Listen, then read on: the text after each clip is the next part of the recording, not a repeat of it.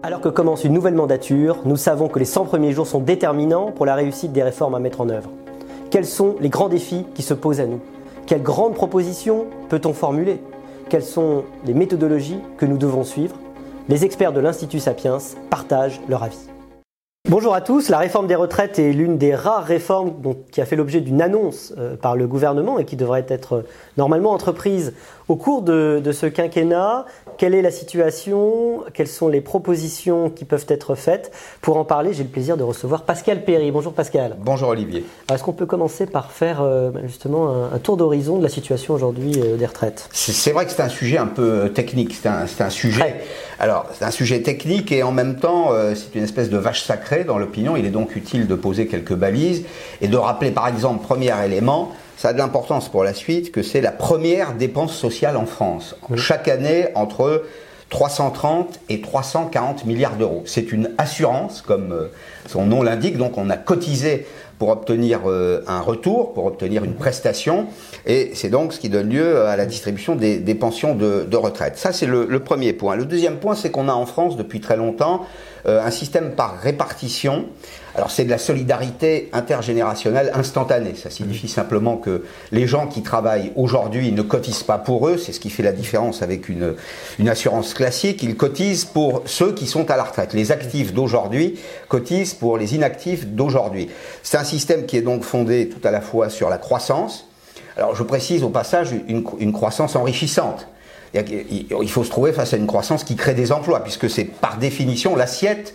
L'assiette qu'on retient, c'est celle des salaires. Donc il faut des salaires qui soient confortables. Euh, sur la démographie, euh, c'est-à-dire qu'il faut qu'il y ait suffisamment de gens qui travaillent pour euh, le nombre d'inactifs. Prenez un exemple simple, tiens, au passage. À la SNCF, vous avez 140 000 salariés. Alors ils sont plus tout à fait tous au statut, mais vous avez le double de gens qui sont des retraités de la SNCF mmh. ou des ayants droit. Donc on voit bien que le système est déséquilibré. Deux pensionnés pour un... À peu près, à peu de choses près, c'est ça. Donc ça signifie que chaque année, euh, le régime fait appel à la solidarité nationale et on bouche les trous à hauteur de 4-5 milliards d'euros. Et mmh. puis c'est un système qui repose également sur la productivité du travail, c'est-à-dire qu'on peut travailler euh, plus nombreux, plus longtemps, mais surtout, il faut que chaque heure travaillée produise un tout petit peu plus de, de richesse. L'équilibre idéal dans tout ça, c'est un équilibre qu'on va montrer avec une infographie, c'est le rapport entre le nombre de retraités et le nombre de cotisants. Et on pourrait dire aussi que euh, l'équilibre idéal des taux de remplacement, c'est le rapport entre la pension moyenne et le revenu moyen. Il y a deux régimes obligatoires en France, ce qui fait une différence avec nos voisins allemands, euh, par exemple, et on a déjà, alors je sais qu'on a beaucoup évoqué la retraite euh, Macron, euh, on a déjà en France un système par points qui fonctionne, qui s'appelle le système Agirc-Arco, mhm. qui est géré par les partenaires sociaux. Au passage, on peut s'interroger pourquoi les partenaires sociaux ont refusé la généralisation d'un système à points qu'ils gèrent, qu'ils gèrent d'ailleurs plutôt bien, euh, avec un curseur à la hausse ou à la baisse dans la distribution des pensions en fonction de la situation de trésorerie, des réserves de ce, de ce régime. Et puis pour terminer, peut-être une, une remarque. Vous savez, l'idée de départ, quand on crée la retraite, la retraite généralisée, alors c'est parodie, euh, euh, c'est le Conseil national de la résistance, vous savez, il y a cette espèce d'idéal égalitariste. Mm. Est-ce qu'aujourd'hui, nous sommes tous égaux face au système de retraite? La réponse c'est non, puisque on ne part pas avec les mêmes pensions, avec le même taux de cotisation, et surtout, puisque c'est ça le cœur du débat, on ne part pas, Olivier, au même âge. Vous prenez par exemple un salarié du privé, il part en moyenne à 62,8 ans. Un salarié du public qu'on considérera comme actif ou super actif part à moins de 60 ans et les régimes spéciaux en France partent à moins de 58 ans. Mm. Donc on voit que c'est une situation très inégalitaire. On n'a pas abouti dans ce domaine. Mm.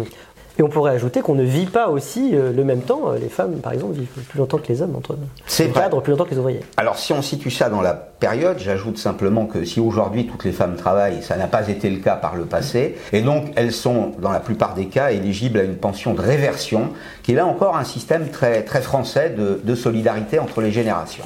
Alors, on parle de ce problème des retraites, précisément parce que c'est un problème. Alors, est-ce qu'il y a péril économique? En quoi y a-t-il péril économique sur le système des retraites? Jusqu'à présent, euh, Olivier, les réformes qui ont été faites, c'était des réformes paramétriques, c'est-à-dire qu'on changeait par exemple le temps de cotisation. Et d'ailleurs, à mon avis, c'est plutôt un, paramètre à, creuser. Moi, je ne suis pas euh, entêté avec cette histoire de retraite à 64 ou 65 ans. Ce qui me paraît important, comme dans une assurance d'ailleurs, c'est le temps de cotisation, le volume euh, cotisé. Donc les, réformes qui ont été faites, une des dernières c'est la réforme Touraine, consiste à travailler un trimestre, deux trimestres, trois trimestres de plus pour obtenir une pension égale sans décote, c'est-à-dire partir à taux plein. Maintenant, est-ce que le régime est vraiment, ces régimes sont-ils vraiment équilibrés? Est-ce que l'assurance vieillesse, elle est vraiment équilibrée? La réponse c'est non, parce que euh, l'État euh, apporte chaque année une contribution d'équilibre au régime de retraite de ses agents de l'ordre de 36 milliards d'euros. Ça signifie que, euh, un, il n'y a pas de caisse euh, nationale d'assurance vieillesse pour les fonctionnaires, c'est le budget de l'État qui mhm. paye, et que chaque année, si je dis les choses simplement, l'État fait, fait le, le, compte de ce qui manque et ça correspond chaque année à une dotation de 36 milliards d'euros. J'ajoute un deuxième élément qui est le suivant, c'est que le taux de cotisation de l'État employeur est très supérieur au taux de cotisation d'un employeur privé. C'est 75% pour les fonctionnaires civils et c'est 135% pour les fonctionnaires militaires, pour les agents de la défense, qu'on peut tout à fait comprendre par ailleurs. Mais, une carrière très courte. Alors, carrière extrêmement courte, exposée au danger, euh, euh, des carrières euh, avec des agents qui sont, qui sont vulnérables, on peut tout à fait le, le comprendre. Mais nous expliquer aujourd'hui qu'à l'horizon 2030, les régimes de retraite sont équilibrés, c'est faire l'impasse sur euh, ces contributions de l'État qui sont relativement invisibles pour l'opinion, mais qui pourtant existent. Ce qu'on appelle la fameuse dette hors bilan, dans laquelle il y a en grande partie ces retraites, ces pensions publiques qui ne font pas l'objet, évidemment, euh, euh, d'une présence sur le bilan, mais pourtant qui sont bien les engagements de l'État. Ce sont des engagements de l'État. Voilà. On parle quoi De 2000 milliards, c'est ça? C'est environ 2000 milliards. Écoutez, à chaque fois qu'on crée un poste de fonctionnaire, on sait à peu près ce que ça coûte. C'est entre 3 millions et demi et, et, 3 millions 600 000. C'est 41 ans d'activité dans le meilleur des cas. C'est euh, entre 20 et 25 ans de retraite et c'est une dizaine d'années de pension de réversion. Mmh. Tout ça, en effet, ce sont des engagements hors bilan.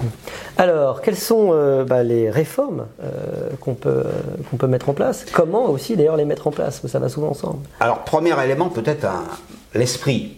Pour moi, c'est le primat de la liberté. Hmm. Je, ne comprends pas euh, que euh, nous n'ayons pas en France pris conscience de l'intérêt de la capitalisation. On va en dire juste un petit mot euh, et s'adosser à une étude qui a été réalisée en 2019 par Natixis, qui est une euh, une banque sérieuse, Patrick Arthus, Qui, a, dirigé cette, cette, étude et qui démontre euh, sur une vie de travail, alors c'est pratiquement une vie de travail, c'est pas 172 trimestres, mais, mais presque, 1980-2020, un euro cotisé donne dans le système de répartition un rendement de 1,93 euro. Dans un modèle qui serait celui de la capitalisation, le rendement est de 21,93 euros. Alors on va le pondérer. On, va le pondérer. On va dire d'abord que dans le, panier euh, capitalisation, il y a 50% d'obligations, 50% d'actions. On va admettre aussi que euh, la bourse a connu des hauts et des bas, qu'elle a connu beaucoup de hauts qui sont parfois euh, d'ailleurs hors normes. Hmm. qui ne correspondent pas à une, une, vraie croissance économique, mais même si on le pondère, même si on divisait par deux ce rapport d'efficacité d'un euro investi entre la répartition et la capitalisation, on s'aperçoit qu'en réalité, avec la capitalisation, les retraités français seraient beaucoup plus riches. Ça, c'est la première idée. La deuxième idée, c'est qu'à mon sens, il faut faire progressivement converger les, conditions de réalisation du secteur privé, du secteur public et des régimes euh, spéciaux. Peut-être s'inspirer aussi de régimes particuliers. Vous savez, il y a le régime des avocats, il y a le régime des médecins, vous avez le régime puisque je parlais de capitalisation, des pharmaciens. 50% du régime de retraite des pharmaciens, c'est de la capitalisation, et jamais les retraites des pharmaciens n'ont été aussi généreuses. Et alors, la méthode pour y arriver Parce que ça paraît aujourd'hui quelque chose dont on débat beaucoup, mais qui se heurte très souvent sur la méthode. On a vu des années de discussion au moment du dernier quinquennat. Comment on fait? Alors, je crois qu'il y a d'abord quelques dangers euh, et, surtout des, euh, peut-être des, vaches sacrées euh, compliquées. Parce qu'on des totems. On est dans un domaine on est dans un domaine euh, qui est un domaine euh, très psychologique pour, pour les, les Français. C'est un, un, droit acquis. Quand vous, écoutez les organisations syndicales, elles vous disent même c'est un droit conquis. Donc il faut pouvoir leur, leur, démontrer que la capitalisation produit des résultats euh, efficaces.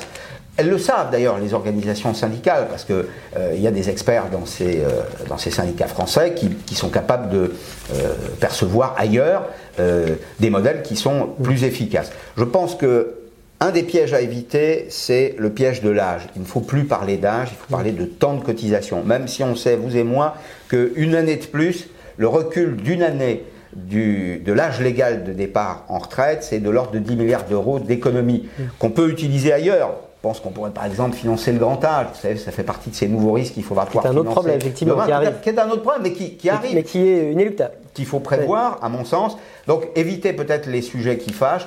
Le président de la République, dans son premier mandat, euh, voulait imposer cette, euh, cette réforme euh, systémique, changer le, le, le, modèle. On voit que ça s'est heurté à des résistances extrêmement fortes. C'est un sujet d'abord psychologique avant d'être une problématique sociale et économique. Mmh. Alors est-ce qu'il y a une dernière chose à laquelle il faut absolument penser pour arriver à réussir cette réforme qui est un petit peu l'Himalaya j'ai l'impression de la réforme politique aujourd'hui? Je pense qu'il faut expliquer aux Français que leur pension de retraite, puisque on a aujourd'hui c'est un paradoxe en France, des inactifs qui ont un niveau de vie souvent supérieur aux actifs. Mais vous avez aussi une pension médiane à 1250 euros. Ça signifie que la moitié des retraités en France, il y a beaucoup de femmes qui touchent une pension de reversion, ont une pension inférieure à 1250 euros, ce qui est très peu pour vivre, il faut l'admettre. Expliquons-leur que leur pension de retraite pourrait augmenter rapidement de 30 ou 40% avec la capitalisation. Il me semble que c'est un bon levier. On n'attire pas les mouches avec du vinaigre. Merci Pascal Perry. Merci Olivier.